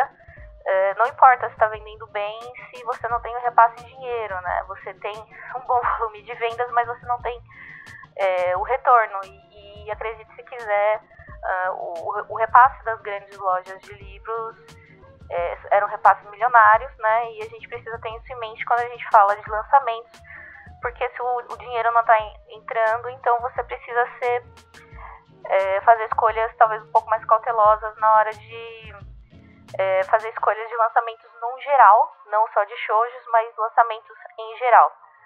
E aí é interessante analisar, né, editora por editora, uh, as escolhas né, de cada lançamento, dos lançamentos. Uh, falando de, de Panini, uh, esse ano temos agendados dois lançamentos, né, o Otakoi, que é um Josei, que particularmente foi o título que mais me agradou, porque ele parece ser bastante fora da caixa, foi um título que é, começou a ser publicado pelo Pixiv, que é, é, é uma área meio, talvez até independente de publicação, né? Você não tem um, um grande nome ali por trás da, da autoria. E, e, isso é bastante interessante você ver que eles estão é, optando por, por títulos desse gênero e essa pode ser uma escolha talvez a mais fora da caixa que a Panini tenha feito nesses, nesses dois anúncios, né? Uh, depois você vem com o Omoi, Omo Uare, Furi Frari, sei lá eu como se lê esse título. Eu particularmente não conheço, dei uma pesquisada e é, parece ser aquele shoujo básico, né? Meio água com açúcar, me desculpem os fãs, eu particularmente não conheço, mas ele me pareceu se encaixar assim bem na caixinha shoujo comum, nada muito diferente. Posso estar errada, com certeza, porque como eu falei, não conheço esse título, mas me parece uma daquelas apostas mais é, certeiras, sabe? Tipo, nada muito fora da caixa, algo bem clássico, que com certeza vai agradar os fãs, né? Que curtem uma coisa mais um shoujo mais clássico, né, de romance colegial, provavelmente vão curtir bastante. A gente tem Rosa de Versalhes com a JBC, que é obviamente um grande clássico shoujo. É uma, é uma aposta com certeza muito certeira da JBC, porque, cara, é, clássico vende e vai todo mundo ficar feliz, eu vou comprar, todos vamos comprar. E, e é com certeza uma, uma aposta bastante certeira, né? A gente tem que, é sempre como eu falei anteriormente, pensar no nosso momento de mercado e nas escolhas das editoras, né? E aí depois a gente vem com a New Pop, com uma Doca Mágica. E o interessante da, da New Pop é que toda, toda vez que ela escolhe trazer um título para cá, ela sempre opta por trazer é, toda, toda a franquia que, que, que, envolve né, esse título. Não, não só o título principal, mas todos os spin-offs. Isso é bastante interessante para quem curte mesmo aquele título, né? Madoka, no caso, eu só li a história principal, mas quem realmente gostou do título, acho que vai ficar bastante interessado, né? Em conhecer todos os spin-offs. Eu gosto bastante dessa postura da New Pop. E assim, para fechar, eu estou satisfeita com isso? Cara, não sei. Eu acho que é, eu gostaria de ver opções de shoujo um pouco mais fora da caixa, umas coisas mais é, um pouco fora do clássico, umas coisas bem diferentes mesmo. Eu acho que tá faltando um pouquinho, né, de, de, de, de histórias que fogem do, do padrão shoujo é, colegial apaixonado, né. Claro que a gente tem o super clássico Rosa de e essa aposta do Otakoi, mas com certeza tá faltando é, umas outras opções bem diferentonas, assim. Claro que são, são opções válidas, mas eu gostaria de ver outras coisas também, né? E é isso, acho que essa é a minha opinião sobre esse assunto agora. Eu agradeço bastante pelo convite. E é isso aí, gente. Muito obrigada. Oi, gente, tudo bem? Aqui é a Lígia Zanella, eu sou quadrinista, ilustradora, autora de calendar e uma das participantes desse projeto lindo, o Shoujo Bomb. O Shoujo Bomb é uma coletânea de quadrinhos no estilo shoujo, uma inovação para esse mercado brasileiro e pode ter certeza que recheado de histórias muito mais que fofinhas. O projeto nem começou e já está fazendo o pessoal vibrar porque ele é um diferencial nos lançamentos desse ano. Nós vamos trazer novas possibilidades do shoujo que somente artistas brasileiras são capazes de fazer. Além disso, iremos contar com ilustradoras incríveis que cuidarão das ilustrações no meio da coletânea e na capa. Vamos mostrar a todos, através dessa bomba, o quanto o shoujo nas mãos de artistas brasileiras pode ganhar o mundo.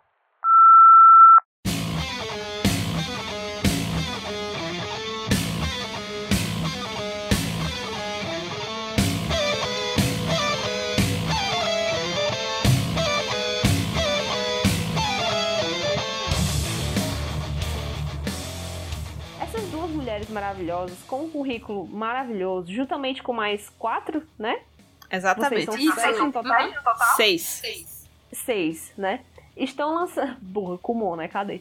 É, estão lançando. Já lançaram, na verdade, essa bomba que é o Shoujo Bomb que é uma publicação de shoujo mangá no Brasil feita por mangakas brasileiras. Isso foi uma notícia fantástica que quando a gente é, viu espalhando na, na, nas interwebs, a gente, a gente, eu digo as meninas do molho, né? Toda a gente ficou assim, meu Deus do céu, era isso que a gente precisava para aumentar as esperanças, sabe? Porque tá tão escasso, sabe? E quando vem mangakas maravilhosas, empoderadas, produzindo shows de mangás, a gente pensa, nossa, a gente.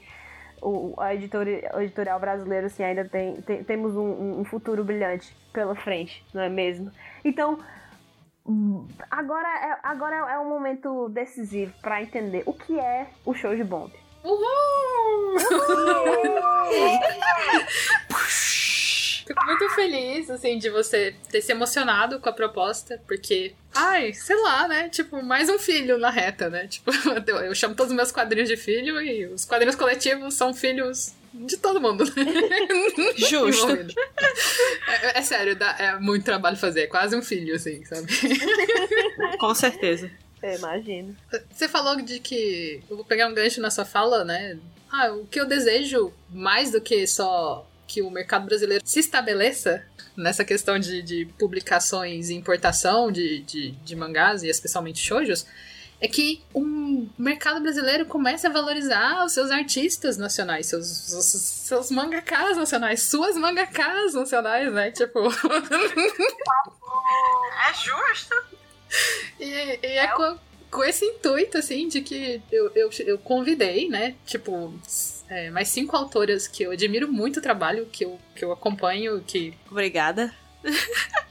então foi você que surgiu com a ideia do show de bomba, é isso? Sim, é, depois que eu saí da CCXP ano passado, é, a CCXP terminou e eu, assim, com, com uma vozinha na minha cabeça. É, eu quero montar uma coletânea de shoujo, eu quero montar uma coletânea de shoujo. Aí, assim, ah, eu não, não vou esperar virar Masterclass pra isso. Aquela pessoa, tipo,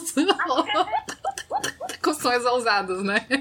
É do Silent Manga Awards esse termo. É pro, no caso, você virar profissional pro Japão. Isso entra em outra é, conversa. Tipo... É só para contextualizar. Mas a gente explica, assim. E assim, eu não vou esperar virar Masterclass, que é tipo, esperar ser chamada pelos editores japoneses para começar a publicar no Japão, né? Tipo, eu vou começar a fazer uma coisa. Vou começar aqui agora com os recursos que eu tenho e vamos abrir caminho do jeito que dá, né? Tipo, então eu, eu propus para mais cinco autoras pra gente fazer uma publicação de shoujo independente, né? É, pra ser lançada na Anime Friends em 2019 agora, né? Tipo, em julho. E todo mundo topou a princípio, né? A gente só teve uma troca. Que a Eliana tava no time, Eliana Oda. Aí ela. Ela não pôde participar depois. e aí a gente chamou a Lígia Zanella, né? Acho que o mais interessante desse projeto é como todo mundo ah, se envolveu e se deu conta de que é algo, de certa forma, inédito, né? É a primeira coletânea independente de shoujo mangá feitas por autoras brasileiras no país, sabe? E, e, a gente tá em 2019, sabe? Tipo, por que que demorou tanto? Depois de desse tempo tão grande labuta, né? De 2000 até hoje, 2019, a gente sofrendo com essas publicações escassas de show de mangá, finalmente a gente tem essa iniciativa própria do país e é muito massa ter pessoas brasileiras que se deem essa propriedade de também desenhar no estilo mangá, porque a gente sabe que tem toda uma formalização por trás sobre você ser mangaka ou não, beleza. Todo mundo respeita isso. Mas, porra, é, é um cruzamento social e cultural muito massa. Você ter essa. Você, de certa forma, se apropriar de um estilo de outro país, de desenho de outro país, para produzir uma, uma, um quadrinho no Brasil é uma mistura, é um mix cultural e, é algo que. Por que não, né? né? Não é mesmo? Por que não fazer um, um show de mangá aqui do nada? Vamos chamar aqui seis cinco garotas e a gente vai fazer uma coletânea. É, não vou esperar uma editora abrir uma, uma chamada para criar um título de, de, A gente tem pouco investimento por parte das editoras no, no cenário nacional, né? Algumas editoras específicas que fazem isso, tipo a Draco, a Mino, mas é, é pontual. E, e pontual para autores assim que eles se sentem muito seguros, sabe? O que eu acho mais forte do Shoujo Bomb é a questão dele ser uma iniciativa shoujo que não dependeu de uma revista shonen que veio antes. Porque o que aconteceu? A Popcake, ela era uma revista online shoujo é, produzida, editorada com todas as autoras mulheres, sendo que ela era a irmã mais nova da revista Conexão Nanquim, ou seja, o site que a gente usava para upar as páginas era da Conexão Nanquim. Então, basicamente, a gente era aquela irmã mais nova, dependente da revista Shonen. Existiram Sim. outras revistas shoujos que surgiram também com essa dependência de terem surgido através de uma revista maior shonen que tipo formou o fandom e agora a gente quer dar espaço para as meninas poderem produzir. Não, o Shoujo Bomb explode na tua cara e diz, olha, cada uma dessas meninas já tem currículo, cada uma dessas mulheres já tem produção, a gente já vai em evento, a gente tem nome, a gente tem o nosso próprio público e agora a gente vai fazer isso porque a gente pode. Beijos. É. Paz. Um abraço a você. Forte abraço. Basicamente isso. Por isso que o Shoujo Boom é importante. Não somente porque ela é uma publicação independente, colaborativa, feita por mulheres. É porque ela é uma publicação que ela é forte sozinha, sem ter uma muleta. Com todo respeito, eu respeito muito o passado, foi por causa dessas outras revistas que muito público se formou, mas ainda assim, é, a gente tem que se valorizar, a gente tem que valorizar o que a gente está construindo agora, que é uma publicação que ela não tem uma muleta, ela é forte, ela é uma ideia concreta, forte, que está tomando forma a cada divulgação que a gente faz sozinha, pela produção de nós seis. E, e, para além disso, né? É mais do que ela não depender de uma editora ou dela não estar vinculada ao outro título, ela é um, é um marco onde você afirma que mangá brasileiro de qualidade, voltado para demografia shoujo, está sendo feito no Brasil, né? Tipo, é um divisor de águas nesse sentido, né? Tipo, a gente tá se organizando, os esforços estão focados nisso para abranger não só a nova geração, só tentando explicar que o espaço vazio tava aí, né? É, é, só tinha que se organizar para preencher ele, sabe? E por que que um título coletivo e não um título solo, né? Justamente para trazer essa força da unidade e, e alavancar e quem é que compõe esse time de força do show de bom? Vai lá, apresenta seu time, os Vingadores. apresenta os Power Rangers, né? Os Power Rangers. A gente tem Mari Petrovana. Olá. Uh, Olá. Como Power Ranger Rosa. A gente tem Janaína Araújo como Power Ranger Rosa. Brincadeira. sem, sem esse estigmatismo de cores. A Mari tá aqui, ela se apresentou, né? Ela faz Sim. par com a Jana Araújo e outras pessoas no estúdio PBR. Uhum. A Jana Araújo ela é formada em design, mestrando em design, ilustradora e quadrinista. E ela também dá aulas em Alagoas, né? Uhum. A gente tem a Capozar, lá de São Paulo, que ela é formada em design. Ela também é ilustradora e quadrinista. Já tem alguns títulos de mangá publicados. Seu título principal é o Terra Wind. Ela acabou de lançar o segundo volume na CCXP agora, em 2018. A Ju Loyola, oh, é, que é formada em Arts and Design. Ela é quadrinista ilustradora e ela produz mangás silenciosos, né? Os mangás sem diálogos, que é uma característica bem marcante do trabalho dela, porque ela, ela traz um pouco, assim, dessa percepção de ser deficiente auditiva. E ela acabou de lançar também na CCXP a continuação. Continua assim, na verdade, um, um prequel do Witched Who, Who Love 2. E ela tem vários quadrinhos publicados também. Ela já ganhou prêmios é, internacionais também. A gente tem a Lígia Zanella, que é designer, é quadrinista ilustradora. Ela, o título principal dela é Calendar, né? Que ela vai tá, ela tá com uma pro, é, campanha no Catarse agora, Calendar 3. Você consegue adquirir os três volumes, 1, 2 e 3, pela campanha. Olha só, vai estar tá no link da publicação, viu, gente? Podem ter acesso à campanha, por favor. E ela. Você também consegue ler pelo Tapas Calendar. Ela publicou alguns capítulos lá. É, ela mora em São ah. Paulo também. Junto com a Liz, ela mora na cidade de São Paulo, assim como a Ju e a K. E tem eu. tem eu, que a gente já falou também, que eu tô em Brasília atualmente. É um time pesado de produção. É um time de peso mesmo. Todas têm muita experiência com quadrinhos e ilustração. Todas já fizeram bastante, várias publicações. Todas, for, muitas foram premiadas e ainda serão premiadas porque que currículo pesadíssimo. E eu tô, assim, muito ansiosa para ver esse tipo, esse tipo de publicação aqui no Brasil. Tá, mas uma pergunta que não quer calar. Por que que vocês querem ilustrar shoujo? Ah, não sei se elas escolheram, porque foi eu que propus, assim. Eu, já chamei com a pauta delimitada, né? Tipo, vamos fazer um mangá, uma publicação de mangá shoujo no Brasil? tá, então vamos mudar a pergunta, certo? Pelo menos com as pessoas presentes. Renata, por que que você propôs shoujo e Mari, por que que você aceitou se isso tem a ver com ser shoujo ou não? É, eu vejo muita gente se organizando na internet, assim, eu, eu, comecei a pesquisar bastante mangás, mangás nacionais e man, autores de mangás nacionais, né, os mangakas. E uma coisa que foi pipocando na minha cabeça, que era, tipo, a maioria era homem, tipo, a gente tem vários caras se organizando, criando plataforma.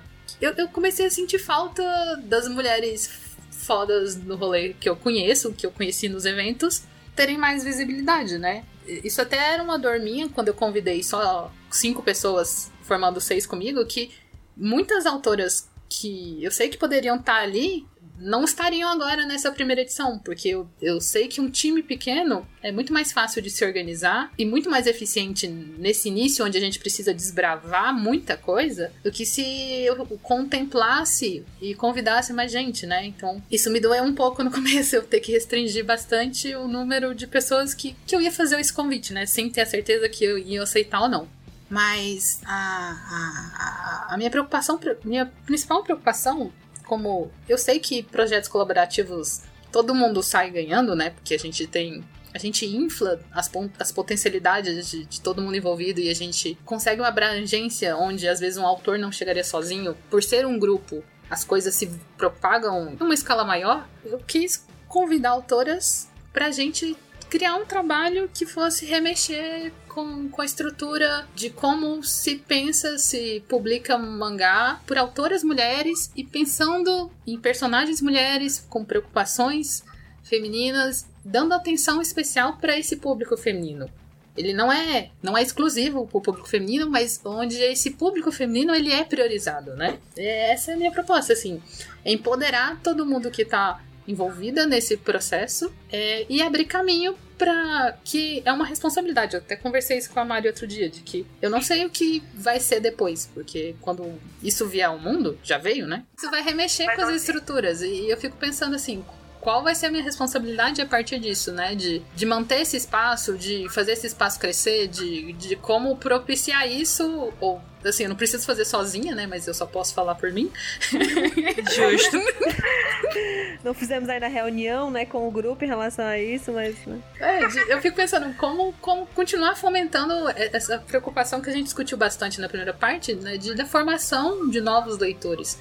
E de, de especialmente contemplar o público feminino e autoras mulheres. Perfeito, muito perfeito. Mari, me diz por que, que você aceitou e se isso tem a ver com ser shoujo ou não.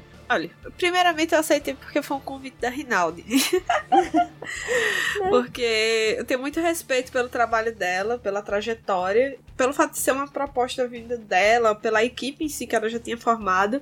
Eu, eu vi que aquilo ali tinha como crescer. O segundo ponto é porque eu gosto da demografia shoujo. Desde sempre eu vestia a camisa de, olha gente, meu traço é assim, é anos 90, é olhos grandes, tem brilhinho. Se você gostou, ótimo. Se você não gostou, problema seu. Vai consumir outra coisa. Tá entendendo? Adeus. Adeus. Eu gosto muito da demografia. Eu gosto muito dessa ideia de você trabalhar com o, a evolução emocional do personagem. Porque Shoujo é sobre isso. Não importa se é uma história zumbi, não importa se é uma história de fantasia, não importa se é sci-fi ou o que seja. O que importa é que aquele personagem que começou como uma batata, ele vai ter um desenvolvimento emocional e ele vai chegar em algum lugar. Se esse lugar vai ser bom, ruim, dramático, feliz, fantástico, não importa. Esse desenvolvimento emocional é uma coisa necessária. E eu vejo que outros nichos passam por isso também. Tanto é que a gente tem um monte de shonen de lutinha que os protagonistas agora eles pensam, eles sentem, eles, se, eles evoluem. Eles são capazes de sentir, eles não são amoebas. Enfim, antes mesmo do, de receber esse convite, eu já tinha feito postagens no meu Facebook perguntando quem é dos autores que estão no meu feed, quem é que se identifica como autora de shoujo. Eu fiquei surpresa porque tem muitas autoras que disseram: olha, eu desenho shoujo, mas eu não desenho só isso. Porque se eu só desenhasse isso, eu não tinha espaço. Aí eu faço josei também porque eu pego um público adulto. Às vezes eu faço uma coisa mais kodomo, faço uma coisa mais infantil. E então, quando a Renata chegou para mim, é meio como se tivesse rolado aquela sinergia. Eu já tava pensando que eu precisava fazer alguma coisa show, eu precisava voltar com a Eruva, eu precisava fazer alguma coisa assim. E aí, quando bateu pronto, era essa oportunidade que estava faltando para canalizar essa energia que eu já tinha essa vontade, esse, essa percepção de que precisava disso. Precisava de um volume, de uma publicação que chegasse. Olha, a gente está afirmando que você não precisa ter vergonha de produzir shoujo. Você não precisa se podar e produzir outros nichos porque você acha que o shoujo não vai ter espaço. Abraça essa ideia, produza. É como se fosse uma afirmação de várias vontades que não são postas para fora porque existe esse receio desse preconceito daquela coisa de ah porque é mangá feito por mulher vai ser uma coisa românticazinha eu não vou comprar. Bicho se você já tem esse preconceito, antes mesmo de ler, o problema é seu. Mas muita gente deixar de produzir porque não se sente confortável com a demografia, isso me dói no coração. Então, se eu posso produzir e mostrar que essa demografia é forte e que um grupo de mulheres pode fazer uma publicação forte sim e movimentar explodir na cara das pessoas, eu vou fazer isso, eu vou ajudar a fazer isso acontecer. Foi basicamente a minha motivação. É explodir na cara dos outros, porque é. eu sou dessa, sou barraqueira. Ah, então, essa foi a minha motivação. Somente Só. essa pequena observação, né? E depois desse discurso empoderador maravilhoso, a gente pode dormir em paz, feliz e tranquilo de que estamos sendo representados no mercado editorial brasileiro, não é mesmo? Mas uma coisa muito legal é que a equipe de vocês, ela tem uma diversidade cultural muito grande dentro do Brasil, né? Tipo, tem, a gente tem o quê? Duas duas nordestinas, é isso? É, eu e Jana. Exatamente. Temos também a, a Renata, que é do, do Centro-Oeste. Mas sou de Minas, sou mineira. Mas Sim. seu desenvolvimento ocorreu em Brasília? ah, tá bom. Sou de Minas. Ah, você já vê que tem uma, uma, uma miscigenação aí, né? Um mix cultural, é. não sei. Enfim, é isso com certeza vai aparecer nas histórias. É muito assim, eu como nordestina, eu me sinto muito feliz que nesse projeto tenha representantes nordestinas. É, é muito inspirador mesmo, assim, é, é bem é, é para olhar assim e dizer, nossa, o mercado de ilustração do Nordeste tipo, vai ganhar asa, sabe? As outras meninas, elas também, claro, não tô querendo excluir ninguém, sabe? Sabe aquele é... momento que você forma um Megazord? O Megazord? Sim. Ah! Meu Deus, sim. sim. O show de bomb é o Megazord, é o ápice do episódio do Power Rangers. Eu amava Power Rangers. Quando formava o Megazord, eu falava, é agora. É agora que as coisas vão explodir, é agora que o barraco vai é acontecer. É agora que vai ter a explosãozinha é tipo, com O show de bomb é tipo o Megazord. Assim. Explosão com pose. Eu acredito que essa é, a, é o lema do show de bomb. É a explosão com pose. É, a gente tem autores que já caminharam por muito tempo. Já tem um, já tem um repertório já, já são fortes por si só, né? Então a gente junta tudo, morfa um Megazord super top e sai quebrando o que. E assim, eu sei que vocês já têm essa, esse contato por muito tempo, assim, mas esse diálogo interregional é muito bacana e ter essa representatividade faz muita diferença, né, para quem tá assistindo. As ilustradoras aqui de Fortaleza, do, do Ceará, por exemplo, é, elas certamente vão se inspirar, entendeu? Vocês têm alguma previsão de publicação? Como é que tá esse processo? Eu só queria falar uma coisa antes da gente divulgar a data. É que esse espaço, ele precisa ser legitimado, né? Eu acho que tem algo muito de especial em, em se juntar autoras mulheres e no nosso caso mangakas que ah, a gente sabe a história do, do mangá no Brasil a gente sabe a história de como é difícil e exige muita dedicação para produzir mangás. E, e, falando do ponto de vista feminino a gente sabe que é necessário legitimar esse espaço né? De nós artistas mulheres precisamos reafirmar que a gente tá no jogo, sabe? E esse título tem o intuito de fortalecer não só a gente que tá produzindo ele, né? Mas de, de abrir o caminho para quem quiser vir junto, sabe? Tipo, que nem tu disse muito bem. Se, se, se, se a gente conseguir inspirar alguém a, a produzir, isso vai ser lindo, sabe? É basicamente o que aconteceu com o shonen mangá aqui. Por que, que os rapazes se sentem tão confortáveis? Porque eles estão sendo representados há muito tempo. Sim. Então, para que outras garotas, outras mulheres se sintam confortáveis de produzir, a gente vai e explode na cara, bate na porta e cria, ou no caso, alarga ainda mais esse espaço. É, faz com que ele se torne mais confortável, mais atrativo para que outras mulheres venham a produzir também. É a mesma lógica que a gente pede que as editoras tenham, a gente está tentando criar também. É tipo, vem, pega aqui na mão e vamos construir, vamos fazendo, vamos abrindo cada vez mais espaço para que outros títulos como esse possam surgir. Porque se alguém tinha essa ideia, porque se eu já tinha essa ideia, a Renata já tinha, outras pessoas com certeza têm, mas elas não tinham o conforto ou talvez a confiança, um histórico apoio de outras autoras para poder poder fazer isso. E a partir do momento que a gente estabelece, olha, a gente existe, a gente consegue produzir e a gente consegue esse espaço. Então tu também pode. E aí outros, outras iniciativas tendem a surgir a partir disso. Tô emocionada. Pode ter certeza que muitas mulheres elas vão olhar para o exemplo de vocês, para os esforços de vocês, que certamente não vai ser fácil fazer isso, tanto pela produção do artefato do mangá em si, mas também de repercutir essa, essa obra na, enfim, na galera nas redes sociais. E por ser um desafio muito grande, é, diante de tudo aquilo, diante de tudo isso que a gente levantou em questão, é, é, que vai se tornar um item maior, assim, de, de respeito, sabe? De, de realmente, assim, de admiração. Porque é uma carreira que vocês construíram, ainda estão construindo, mas vocês têm um background muito pesado. Então, é a propriedade mesmo de fala que vocês têm, que ninguém, nenhuma outra pessoa vai ter, nenhum outro cara vai ter. Entendeu? É, é uma produção realmente foda. Pronto, era tudo que eu precisava dizer sobre isso. Sabe o que eu acho incrível na, nessa formação? É, é o quanto ela é eficiente, saudável e divertida, sabe? É tipo, a gente tem muito trabalho para fazer, mas assim, tamo lá e, e tá sendo divertido, sabe? É, foi assim, eu propus. Uma semana depois que acabou o CCXP, eu, eu chamei as meninas no chat para conversar e todo mundo tava. topou, a gente já marcou reunião em dezembro mesmo, assim, tipo, uma semana antes do Natal. já marcou as próximas reuniões em janeiro. A gente fez reunião em janeiro todo dia. Todo dia não. A gente fez toda semana. Toda semana, ó. Alguém tá cansado. A gente fez reunião toda semana, as reuniões indo tipo até uma e meia da manhã, às vezes, sabe? E discutindo e, e de, definindo coisas e, e criando estratégias de divulgação, né? É, gente, é o que? É um mês, né? Eu não quis levantar esse dado. não quis levar à tona, mas, gente, daqui a um mês. É, com essa estimativa que a gente tem, né? O no mês da gravação ser... do podcast, né? Porque a gente não sabe exatamente quando vai sair. Mas é dia 8 de março, amores. É, na gravação do podcast, a gente vai ter um mês para poder se preparar psicologicamente e divulgar até doer os nossos dedos essa produção nas redes sociais e apoiar também vocês já. Vocês pretendem fazer um, um catarse, um padrinho, essa, toda essa movimentação de, de investimento coletivo? É, o projeto está sendo pensado para a plataforma Catarse, né? Para financiar um livro impresso.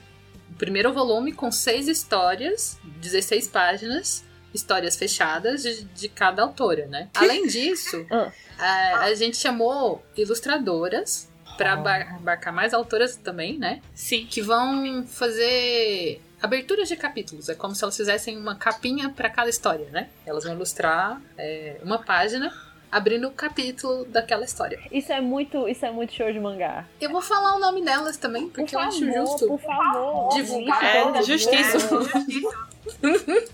Ó, a gente tem, só a gente. Oh, meu Deus. A gente só tem gente incrível nesse projeto. a gente tá com a Tabi Chan, a Demi Goldenheart. Sim, a Demi Goldenheart aqui de Fortaleza. Uhul, aquela. a Eliana Oda, a Adriana Yumi e a Katia Shinichi. Katia, tomara que eu tenha falado seu nome certo. é porque o sobrenome dela é bem, bem top. é bem diferenciado, né? É, porque era da senhorita de Patins, é lá de Minas. Aquelas, né? Vai ligar pra, pra Renata assim.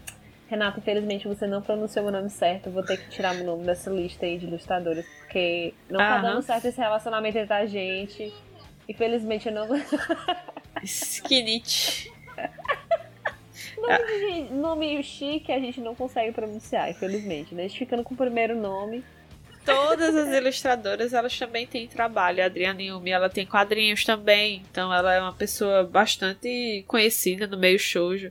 A, a Ava, ela é professora também, então tem um histórico de conhecimento de produção, de ilustração. A Tabitian também é ilustradora, é, faz comícios, o trabalho dela é maravilhoso. A Demi, a gente não precisa nem te apresentar, né?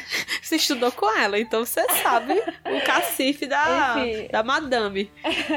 eu tive essa honra de estudar com ela em 2009 na turma de mangá e até agora eu sou agradecida, mas eu queria ter o um mínimo de traço de mangá decente. Mas enfim, voltemos às pessoas que importam nesse programa. A Kátia, ela faz parte do, do Senhorita de Patins junto com a Fafá, e elas são lá de Belo Horizonte.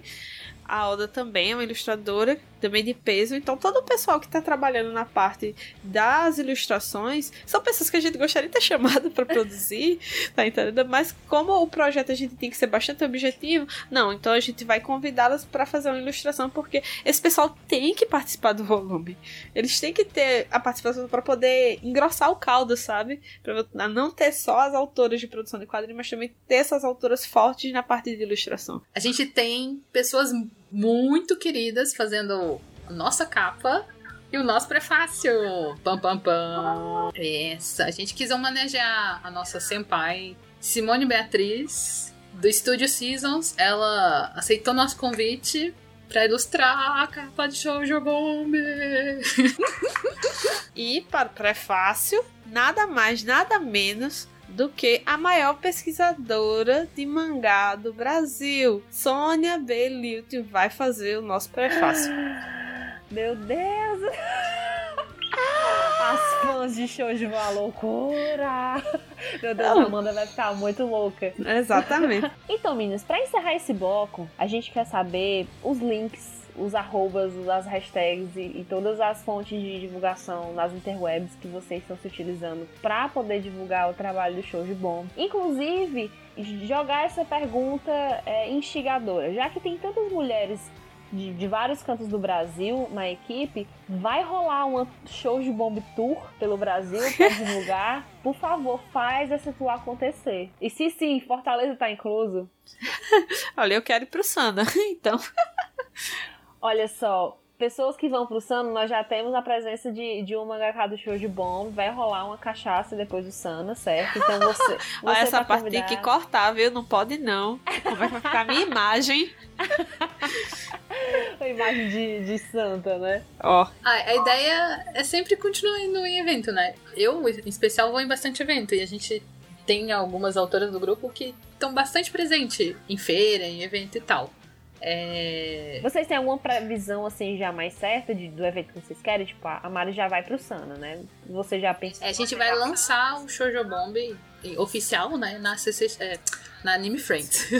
é, como o Anime Friends e o Sun acontecem muito próximos, então é como se a gente fizesse um duplo lançamento, basicamente. Sim, vocês é, vão se separar. Da parte esse, de tipo... São Paulo e da parte do Nordeste. Porque assim a gente abarca os dois pontos e são dois eventos grandes. Eu acho que o único evento que vai dar para juntar todo mundo vai ser a CCXP no final do ano. Sim. Porque, tipo, é o maior evento que tem na América Latina de cultura pop. E talvez não fique em 2020. Mas a FIC é mais certo a gente ir do que no CCXP. CCXP Fique é... 2020. Vamos Fique 2020, vamos, vamos pensar alto, gente. Vamos pensar alto. Vamos botar essa meta. CCXP, todo mundo lá. Vamos ser, vamos ser sonhador, pelo menos. Se não der Mas certo... de certeza no meio do ano, no meio desse ano, ou seja, julho de 2019, a gente vai ter um lançamento oficial do Shoujo Bomb. Anime Friends e Sana. O Molho Shoujo agradece imensamente essa presença de vocês aqui no nosso podcast. Tenho certeza que vocês têm total nosso apoio. Nós, nós somos de vocês, pais. Porque a gente se apaixonou muito pela iniciativa, a gente se apaixonou muito por vocês e pelo trabalho que vocês faz... estiveram fazendo e vão fazer e o impacto que ele vai causar, enfim, no mundo otaku do Brasil. Mais uma vez, obrigada pela disposição de vocês, pela disponibilidade de vocês. Parabéns por terem tomado essa iniciativa foda, muito foda, e que vai ser o maior hit desse país a gente só deseja mesmo que seja muito sucesso e que haja uma mudança de mentalidade, não é mesmo? Vocês têm querem divulgar redes sociais pessoais, vocês querem divulgar já divulgar os jobs, enfim. Podemos sim, sem problemas. É. O, o lance aqui, assim, Facebook tá bem zoado, né? Não é mais uma plataforma tão prolífica, tão eficiente quanto já foi, sabe? A gente vai focar bastante no Instagram. A gente criou um evento temporário no Facebook, né? E a gente tá se comunicando especialmente por lá. Mas aí a gente tá empenhado em sempre movimentar os posts umas das outras, né? E acho que a gente vai pegar mais pesado com o Instagram quando a gente tiver os materiais da campanha é, sendo circulados, né? É basicamente a gente tá na técnica de guerrilha contra o algoritmo de mídias sociais. A gente tem o um evento só jogar lá no Shoujo Bomb, você vai encontrar a gente. E lá a gente posta as coisas primeiro, e depois a gente compartilha. O Instagram, a gente tá na estratégia de cada uma tem o seu fandom, então vamos cruzar esses fandoms. Então a gente publica os nossos próprios Instagrams, sendo que a gente fica cruzando essas publicações através de stories, através de comentários, e a gente floda muito, porque a gente comenta um dos comentários das outras de forma insana nos primeiros 30 minutos para mostrar pro Facebook que não adianta ele colocar um algoritmo que a gente vai barrar ele. Simples assim. Então, para você que ouviu a proposta do Show de Bomb, para você que já conhecia a proposta do Show de Bomb quando elas lançaram essa bomba né, nas redes sociais, é, sigam as redes sociais delas, é, fiquem ativos no evento do Facebook, né, que é Show de Bomb. Também é arroba showjobomb no, no Instagram. É, a gente, cri, a gente criou a hashtag showjobomb. Se você pôr hashtag, você pode seguir a hashtag, que é uma forma bem eficiente de você ficar por dentro do que a gente posta no, no Instagram, né? Massa. É. Melhor ainda. Então você pode seguir essa hashtag no showjobomb no Instagram e você pode estar por dentro das atualizações do processo, né? Mais no evento do Facebook, é isso? Isso. O principal está sendo o evento do Facebook, que é um evento temporário, com foco na publicação da campanha, né? O evento foi criado visando arraigar pessoas interessadas em apoiar a campanha do Catarse. Muito bem. Então vamos todo mundo apoiar essa campanha, vamos chamar o colega que gosta de shoujo, vamos chamar o colega que não gosta de shoujo, mas vamos chamar todo mundo para poder apoiar essa iniciativa maravilhosa e muito foda, que vai ser muito foda e eu vou falar mais uma vez, isso é muito foda. E de novo, gente, obrigado por terem participado desse episódio. Sexta-feira, meia-noite, todo mundo cansadíssimo, mas muito feliz. É, obrigada Mari, obrigada Renata por terem participado. É, eu queria dizer primeiramente que a gente agradece demais o convite, esse momento de fala, esse momento para poder falar do mercado editorial de, na parte de shoujo e de ter essa disponibilidade de conversar sobre. Porque às vezes é difícil conseguir um espaço para você poder falar e principalmente para as pessoas perceberem que nós não somos leigas naquilo que a gente está fazendo. A gente tem completa noção do que a gente está fazendo. Então, muito obrigada por disponibilizar esse espaço e por é, nos dar essa oportunidade. Sim, a gente fala umas coisas estranhas, mas é porque a gente tá cansada também, né? Tipo. Quem falou coisa mais estranha aqui fui eu. Não, eu troquei as bolas aqui altas vezes. Nossa senhora. agradeço. Mas assim, é, é, é, eu fiquei muito feliz, assim, acho que as meninas perceberam quando vocês do Molho Shoujo vieram convidar a gente pro podcast, eu fiquei, nossa, Molho Shoujo! Ah! então, é, é, é um prazer imenso poder ter essa conversa, esse papo que foi muito gostoso e, e a gente fica muito motivado em ver alguém compartilhando ah, do nosso desejo de ver mais shoujos no Brasil feitos por autoras brasileiras, né? E, e isso é muito motivador, isso é muito inspirador pra gente também ver que você aprecia o esforço que está sendo empreendido nisso tudo, sabe? E a gente só tem a agradecer por você estar tá aqui com a gente hoje, compartilhando, divulgando acrescentando para esse papo que foi super gostoso.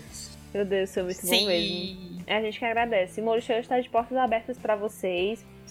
é isso, temos mais um Wasabi Drop para vocês. Muito obrigado para você que escutou até, até aqui. Se você quer enviar uma cartinha, quer mandar um comentário, arroba Molho no Instagram, no Facebook, no Twitter. Quer falar uma cartinha um pouco mais extensa, mais detalhada, manda um e-mail pra gente, molhoshowdepdc.gmail.com. Todos os links de referências, de conteúdo e de redes sociais das meninas e o, o portfólio das meninas e todas as redes sociais do Show de Bom vão estar no link na descrição desse episódio, certo? E é isso, vamos encerrar esse episódio, pelo amor de Deus. tchau, tchau! Tchau!